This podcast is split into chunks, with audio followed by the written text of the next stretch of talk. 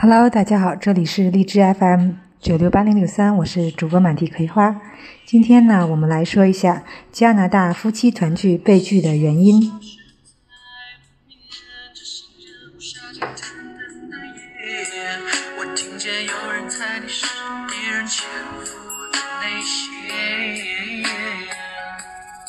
和你相知多年，我确信对你的了解。生命将我画面已在眼前浮现。正如您所知，您可以担保您的配偶来到加拿大，并成为加拿大永久居民，这就是人们常说的加拿大夫妻团聚移民，也称加拿大夫妻担保移民，或者是家庭团聚移民。但是，为了确保移民到加拿大的外国人对加拿大本国居民和社会不造成任何危险，加拿大政府制定了许多严格的规则来衡量申请人的资格，包括配偶、夫妻。如果您不符合加拿大政府设定的要求，您的申请很可能会被拒绝。作为一家身处于加拿大本地的移民和法律事务所，我们有着大量申请加拿大境内及境外的夫妻团聚的经验，还代表过客人通过从加拿大移民局内部法庭上诉后获取加拿大移民资格。那么，今天我们就分享一些加拿大夫妻团聚移民被拒绝的相关原因与信息。首先，您不是合格的担保人。在申请加拿大夫妻团聚的移民过程中，仅仅是加拿大公民或者是加拿大永久居民，并不能自动使您成为合格的担保人。为了成为合格的担保人，您还必须必须满足其他要求。例如，如果您仍在破产过程中，或者您因残疾原因以外的其他原因而获得了社会救济，则您无法成为加拿大夫妻团聚中的担保人。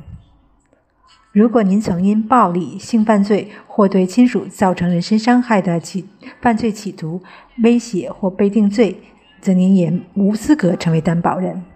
如果您在监狱或在假释中，您同样也没有资格担保您的配偶。刑事犯罪记录表明，您将被视为对加拿大社会或您的配偶产生持续的威胁。这些犯罪记录表明，您没有资格成为担保人。同时，还值得注意的是，如果您作为担保人且是居住在加拿大境外的永久居民，那么您的申请也可能会被拒绝。如果您是居住在加拿大境外的公民，则只有在您可以明确表达有意回到加拿大居住，您才有资格作为担保人。最后，如果您曾经担保过以前的配偶或伴侣，并且自此人成为永久居民以来，还没有过三年，您也不可成为担保人。第二个原因呢，就是您不是合格的主申请人。作为加拿大公民或永久居民的配偶或夫妻，并不会自动使您成为合格的主要申请人。为了成为有资格的主要申请人，您需要确保满足一些要求。例如，如果您对加拿大有风险，就没有资格成为申请人。风险可以是安全风险，比如犯罪记录；或医疗风险，比如体检。因此，任何犯有侵犯人权罪、没有干净的犯罪记录，或者有重大健康问题的人都可能无法成为合格的申请人。还有一个原因就是未声明的家庭成员信息的不实陈述。如果您没有如实声明对您的家属及过往的配偶，则您的申请将被拒绝。设置此严格规则，是因为加拿大政府根据《移民和难民保护法》的法规，不接受任何不诚实或任何虚假陈述。在某些特殊情况下，如果申请人出于令人信服的理由未在该申请中声明其家庭成员，则出于人道主义和同情方面进行衡量。通常，这种类型的决定是针对难民和受保护者的家庭成员。还有最后一个原因，就是行婚关系的检查、真实婚姻的检查。加拿大夫妻团聚申请的很大一部分是证明你们婚姻的真实性。如果您与担保人的婚姻仅是为了获得在加拿大的身份，也就是所谓行婚，您的担保申请将被拒绝。在夫妻团聚担保移民中，如何证明与担保人的婚姻是真实的，而不是欺诈的或形式上的，是一门很大的学问。通常人们所知道提供的文件包括结婚证、结婚请柬、照片、房产的共同所有权的证明、情书、电子邮件或社交媒体对话等等。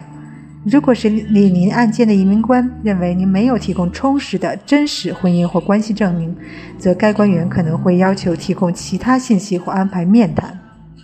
在数十年的工作经验中，我们有了解到，在加拿大夫妻团聚移民的申请中，的确会有一些极端的案件发生，比如作假的案件。顺利通过了审核，真实的夫妻团聚却被拒签，因为市场中不仅有黑中介，还有黑律师，尤其是在多伦多和温哥华等大城市，在那里有一条龙的假结婚移民服务，可以做到天衣无缝、滴水不漏，比真的还真。相反的，有些真实婚姻的申请人，由于或没有经验，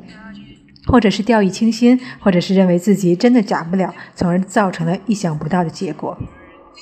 加拿大夫妻团聚移民申请一旦被拒绝，只有通过加拿大移民局内部法庭申请上诉，才能有机会再次审核推翻之前拒签结果的机会。